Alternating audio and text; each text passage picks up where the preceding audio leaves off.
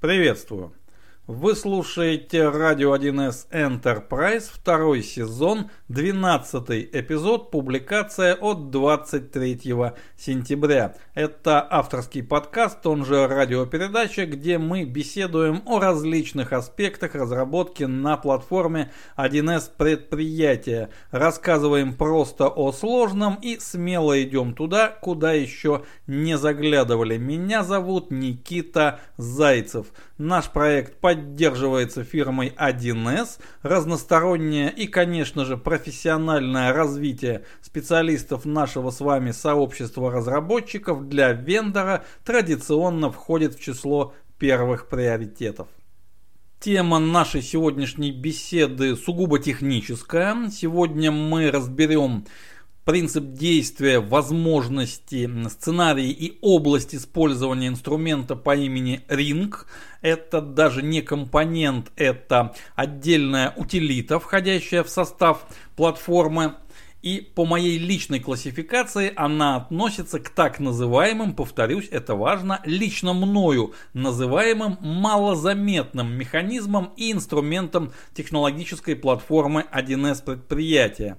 То есть таким, о существовании которых все вроде бы знают, но вот если мы с вами выйдем на условную улицу, по которой гуляют исключительно наши коллеги по цеху, специалисты по 1С предприятию, разработчики, эксплуатанты, консультанты, инженеры. И вот у первой встречной сотни специалистов мы спросим, а утилита Ring, э, что это, зачем, как это работает, как с этим работать, то мы получим, ну если не сотню, конечно же, разных ответов, но я думаю, что десятка-полтора разных ответов мы все-таки получим. То есть общее понятийное поле в этом случае, можно считать, отсутствует. Ну а мы одной из своих задач, мы все-таки маленький, скромный, но тем не менее медиаресурс нашего сообщества, одной из своих задач мы как раз и считаем формирование такого общего понятийного поля по важным для нас, как для технических специалистов, вопросам. Итак, утилита Ring. Что это, зачем это, как это работает и как нам с этим работать. Поехали.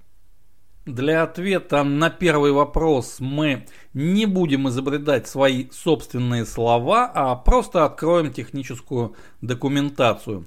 Утилита Ring это кроссплатформенная, консольная, то есть не имеющая графического интерфейса, утилита, предназначенная для управления локальной конфигурацией процессов системы 1С предприятия, а также для выполнения различных действий, необходимых для успешного функционирования системы. Цитата наверняка недословная, но очень и очень близкая к тексту. Ну что же, это было очень четкое и лаконичное определение, но все-таки для ответа на поставленный нами вопрос утилита Ring, а что это? Нам придется взять определение, декомпозировать его и отдельные части разобрать также по отдельности. Итак, Кроссплатформенная. Здесь все понятно, то есть Ring работает на всех платформах, которые поддерживаются технологической платформой 1С предприятия. Да, в нашем инженерном языке иногда не хватает слов. И нет, тавтологии мы не боимся. Далее. Консольная, то есть не имеющая графического интерфейса, как и было сказано. Здесь может возникнуть вопрос с места. Ну а разве командная строка не осталась где-то в прошлом веке? Нет, не осталась, но об этом мы скажем в своем месте. Пока мы только зафиксируем никаких окон, опций, кнопок, только командная строка. А вот дальше следует очень интересный оборот речи управление локальной конфигурацией процессов системы 1С предприятия. И еще раз нет, мы не боимся, когда несколько слов подряд следуют друг за другом в одном и том же падеже. Мы не поэты, мы инженеры, нам это не страшно, нам это позволяет описать суть явления.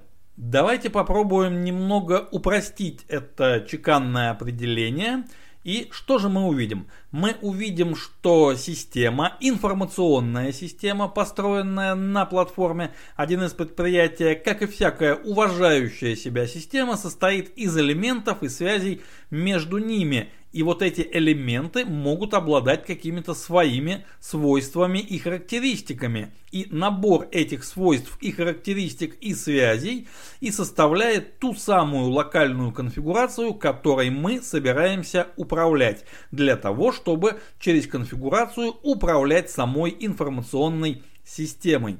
Задавать аспекты ее поведения. Очевидно, что отдельные элементы, отдельные компоненты информационной системы позволяют управлять своей локальной конфигурацией как-то по-своему, то есть утилита Ring не является обязательным инструментом, не является обязательной частью ландшафта 1С предприятия, но тем не менее ее использование дает нам однозначно, дает, иначе бы она не входила в состав платформы, дает нам какой-то технологический профит при управлении локальной конфигурацией. И таким образом мы плавно от вопроса «что это?» переходим уже к вопросу «зачем это?», чтобы управлять параметрами нашей информационной системы с большим удобством, с большей эффективностью. И, наконец, четвертая часть исходного определения, взятого нами из документации, повествует о выполнении неких действий, которые необходимы для функционирования системы. Говоря проще, это какие-то рутинные административные действия внутри информационной системы, которые мы можем выполнять при помощи утилиты Ring с большим удобством, с большей степенью автоматизации, нежели без нее нее. Здесь можно сразу привести пару примеров. Увидеть, какие именно версии платформы один из предприятий поддерживаются тем экземпляром EDT, который установлен вот на этом конкретном компьютере одной командой. Или же посмотреть, какие конкретно программные лицензии сейчас находятся в хранилище лицензий вот этого конкретного компьютера, виртуального или физического, неважно, также одной командой. Ну и так далее. В этом смысле посмотреть это тоже управляющее воздействие. Посмотреть, узнать это одна из частей общего процесса по имени управлять. Управление локальной конфигурацией в том числе подразумевает ее чтение. Но, разумеется, чтением локальных конфигураций область применения утилиты Ring отнюдь не ограничивается. Теперь мы переходим к вопросу к третьему из четырех наших любимых вопросов. А как же это работает? Ну и прежде всего, а как утилитаринг вообще появляется в нашем технологическом ландшафте? Давайте еще немного полистаем документацию. Что мы там увидим? Мы увидим интересное утверждение. Документация говорит, что утилитаринг сама по себе не обладает какой-либо прикладной функциональностью и поэтому отдельная ее установка не имеет смысла и не предусмотрена. Утилитаринг реализована по модульному принципу, то есть она играет роль своего рода командного процессора. Она обеспечивает выполнение команд для модулей. Причем модуль может быть как чем-то обособленным и написанным исключительно для взаимодействия с утилитой Ring, так модуль может содержаться внутри какого-то другого компонента технологической платформы. Важно, что Ring обеспечивает унифицированное взаимодействие с модулями, какие-то внутренние протоколы. Ну, мы можем сделать такое предположение, что вот где-то внутри специфицировано взаимодействие утилиты Ring с теми блоками, функциональными блоками в других компонентах и модулях, которые предоставляют нам прикладную функциональность, позволяют выполнить ту или иную команду, а утилита Ring связывает их определенной функциональной внутренней спецификацией. Видимо, поэтому она так и называется. Но и это очень важный момент, я всего лишь огласил свои собственные догадки. В реальности, разумеется, история происхождения названия может быть совершенно иной. Итак, мы можем констатировать, утилита Ring является своего рода командным процессором и устанавливается на наши компьютеры, на наши системы не сама по себе, а вместе с другими компонентами, утилитами, входящими в состав технологической платформы. Например, мы устанавливаем утилиту лицензирования 1С предприятия и у нас появляется в системе утилита Ring. Мы устанавливаем Enterprise Development Tools, он же EDT, и у нас также появляется утилита Ring. Вполне возможно, что и какие-то другие компоненты мы устанавливаем, например, сервер системы взаимодействия, и у нас опять-таки появляется утилита Ring. Важный момент для своей работы утилита Ring требует обязательно, чтобы в системе была установлена Java, то есть runtime Java версии 8 или же выше, не ниже 8. Ну, как мы можем догадаться, за счет этого обеспечивается кросс платформенность, то есть утилита Ring работает везде, где работает платформа 1С предприятия, но необходимо еще обеспечить наличие Java машины. Далее. Синтаксис команды ring, то есть то, как мы управляем ею в командной строке, крайне прост. Сначала следует ключевое слово ring, затем следует имя модуля, и затем следует имя команды. Каждый вызов, каждый вызов ring это вызов одной команды какого-то из модулей. Количество команд в модулях не ограничено и каждый модуль предоставляет определенный набор этих самых команд. Узнать о том, какие именно команды предоставляет модуль, можно стандартным для всех модулей образом. Он, ну, можно сказать, является общим для всех подобных консольных инструментов, вот выполненных по модульному принципу. Нам нужно подать команду ring имя модуля help и мы получим экранный мануал по командам и их параметрам. Какие команды можно использовать для указанного модуля, какие параметры он понимает, какие особенности, ну и так далее. То есть документация вшита непосредственно в каждый из модулей.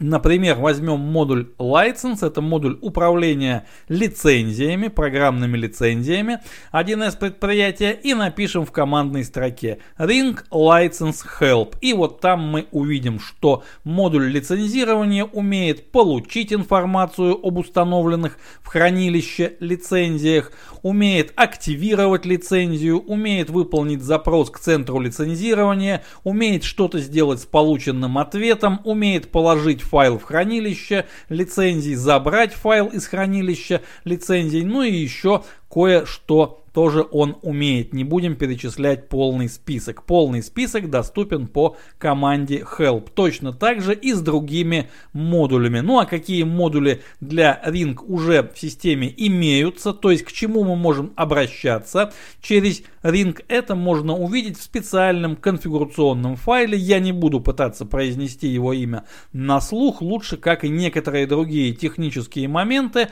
это будет опубликовано в виде текстового дополнения в нашем одноименном телеграм-канале, как мы это и обычно делаем. Важным фрагментом ответа на вопрос, как это работает, является аспект двуязычности. Утилита Ring может выводить, э, ну то, что она выводит при исполнении, либо же после исполнения в консоль на двух языках, на русском и на английском. А это означает, что что может потребоваться определенная настройка кодировок, определенная настройка вывода, но это не для всех операционных систем, конечно же, потребуется и необходимо соответствующий раздел документации все-таки бегло изучить на случай, если с выводом с локалью что-то пойдет не так. Вот там описаны нюансы, что настроить, где подкрутить, какой параметр окружения задать, ну и так далее. Нюанс технический, но крайне важный. Если мы запускаем консольную утилиту и рассчитываем получить от нее строго определенный вывод, чтобы затем разбирать его уже каким-то своим программным кодом, нам необходима полная предсказуемость того, что конкретно, какие конкретные лексемы, какие сигнатуры мы в этом выводе должны получить, что мы там ожидаем увидеть. И вот здесь мы возвращаемся к тому вопросу, который задавали в самом начале нашей беседы. А почему все-таки консоль? Почему командная строка? Но неужели не лучше и не удобнее было бы реализовать какую-то графическую утилиту? Благо Java это вполне позволяет. Графические утилиты могут быть такими же кроссплатформенными, как и консольными. Так почему же команды? Почему консоль? Ответ на этот вопрос заключается в аббревиатуре под, ну, если ее произносить в английской транскрипции, то это будет IAC, то есть Infrastructure as Code, инфраструктура как код. Ну, она же программируемая инфраструктура, но лично мне ближе все-таки угловато брутальная транскрипция русская, либо же немецкая, поэтому я бы это назвал ИАК. Да, звучит жутковато, но как-то все-таки роднее для моего уха. Так вот, программируемая инфраструктура, она же инфраструктура как код, это концепция, которая гласит управление любой технической инфраструктурой, серверами, серверным программным обеспечением, компонентами, связями, сетями, дистрибутивами, инсталляциями, локальными конфигурациями и так далее, и так далее – ничем не должно отличаться от программирования. То есть для того, чтобы управлять инфраструктурой, нужно написать, отладить, инсталлировать и запустить программное обеспечение свое собственное. Свои собственные управляющие скрипты, свои управляющие программы, управляющие модули. Таким образом, для выполнения административных операций по конфигурированию, по управлению инфраструктурой необходим не администратор, точнее эта должность все-таки называется по старинке, я ее назову SysOp, то есть системный оператор, то есть оператор, обладающий правами большими, чем пользователь. Это оператор, который и нажимает кнопки и устанавливает флажки в графических утилитах управления и администрирования. Так вот, концепция IAC подразумевает, что вместо SysOp, точнее множество таких системных операторов, у нас есть программист, разработчик, который разрабатывает управляющий программный код.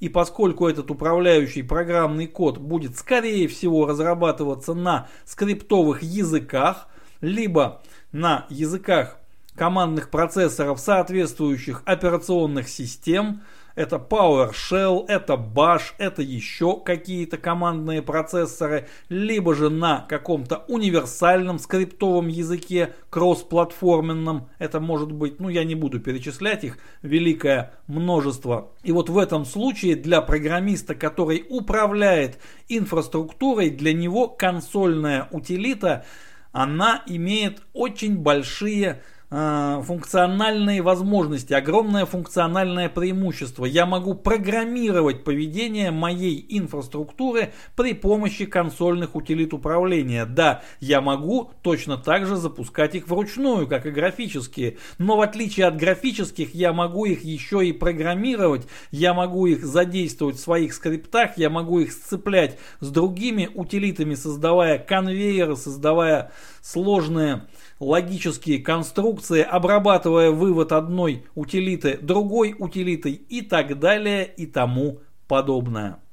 Принципиальную разницу между графическим и текстовым интерфейсом утилит администрирования и конфигурирования можно показать на очень простом наглядном примере из реального мира – при помощи микроскопа и определенной сноровки можно запросто колоть орехи, то есть микроскоп можно использовать в качестве ореха-кола. Но вот найти такой сценарий, при котором ореха-кол можно использовать в качестве микроскопа, то есть увеличительного прибора большой сложности и мощности, у нас не получится при всем желании. И, наконец, наш четвертый вопрос из любимых вопросов. Как нам с этим работать? Ответ прост и даже, наверное, банален, точно так же, как и с любой другой консольной утилитой. Есть три класса сценариев. Сценарий первый – ручной запуск. То есть нам нужно выполнить какую-то конкретную операцию, либо же несколько операций последовательно. Например, активировать программную лицензию. Мы открываем командную строку, мы пишем в ней соответствующую команду, мы обращаемся там к необходимому модулю.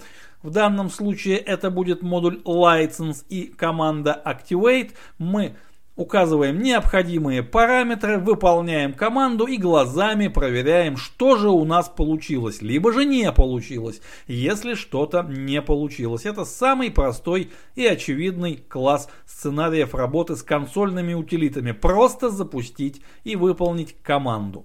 Второй, более сложный, точнее чуть более сложный класс сценариев заключается в том, что консольная утилита вызывается на выполнение не вручную, а из какого-то скрипта, но вызывается примерно так же, как пилот вызывает неуправляемый ракетный снаряд. Выстрелил и забыл, и вот он куда-то полетел. А, долетит, не долетит, что получится? Мы предполагаем, что долетит куда нужно. Например, у нас ведется разработка конфигурации, библиотеки, подсистемы, набора подсистем. Это совершенно не важно, но наш производственный процесс, точнее технологический процесс разработки требует обеспечить относительно параллельную разработку в двух разных средах. Мы работаем и с конфигуратором, и мы работаем с EDT. Почему, по какой причине здесь в данном случае совершенно не важно. Причин и сценариев, конкретных сценариев, где такая параллельность действительно оправдана, имеет место и приносит реальный технический профит разработчику, таких ситуаций много.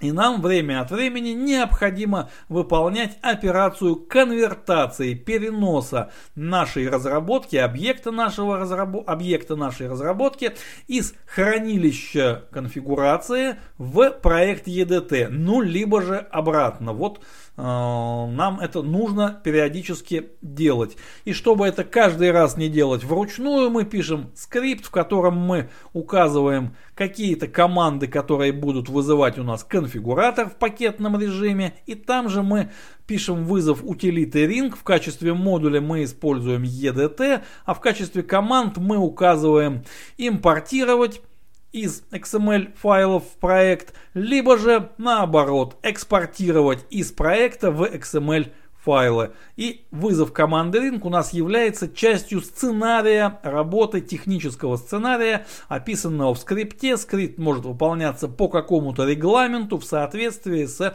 картой нашего технологического процесса разработки. Это уже чуть более сложные сценарии задействования консольной утилиты Ring.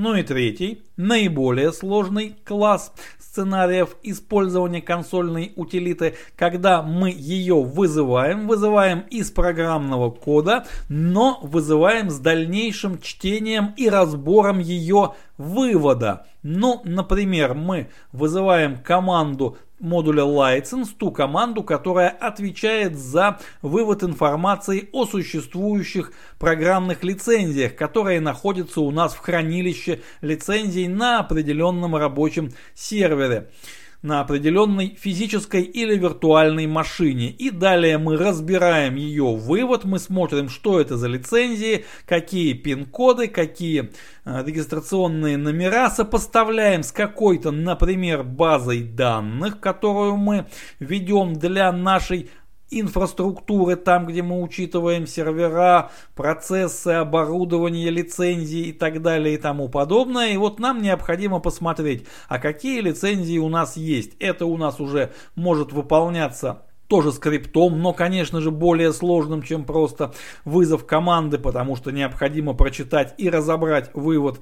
И это может быть, например, какая-то обработка, какое-то расширение или даже конфигурация, написанная на платформе 1С предприятия. И Rink она будет задействовать просто как инструмент для получения информации о локальной конфигурации системы 1С предприятия, либо же для внесения в эту конфигурацию изменений изменений. То есть мы работаем с консольной утилитой из программного кода, а этот программный код мы вполне запросто можем запускать уже откуда-то из графического интерфейса некой другой системы. Это к вопросу о микроскопах и ореха колов. Надстроить графический интерфейс над консольным можно очень даже запросто. А вот графический интерфейс превратить в консольный и задействовать без, собственно, визуальной части невозможно никак. Поэтому в случае административных инструментов, инструментов конфигурирования, управления локальной конфигурацией, консольные инструменты, безусловно, являются более продвинутыми и более функциональными, чем графические, как бы забавно это не звучало поначалу, на самом деле в реальной практике это действительно так. И вот на этой полной технологического оптимизма ноте мы завершаем содержательную часть нашей сегодняшней радиопередачи. Прощаемся до следующего выпуска, до следующего четверга, строго по расписанию. Традиционная просьба не забывать про наш одноименный телеграм-канал. У нас там уже более тысячи подписчиков. Это вроде бы немного, но очень и очень приятный приятное значение показателя, психологически важное, 1К+, вот можем похвастаться. Адрес для личных вопросов, личных коммуникаций nikita.wild.gmail.com И, друзья мои, огромное спасибо за ваше внимание. Глюк ауф, майне Freunde.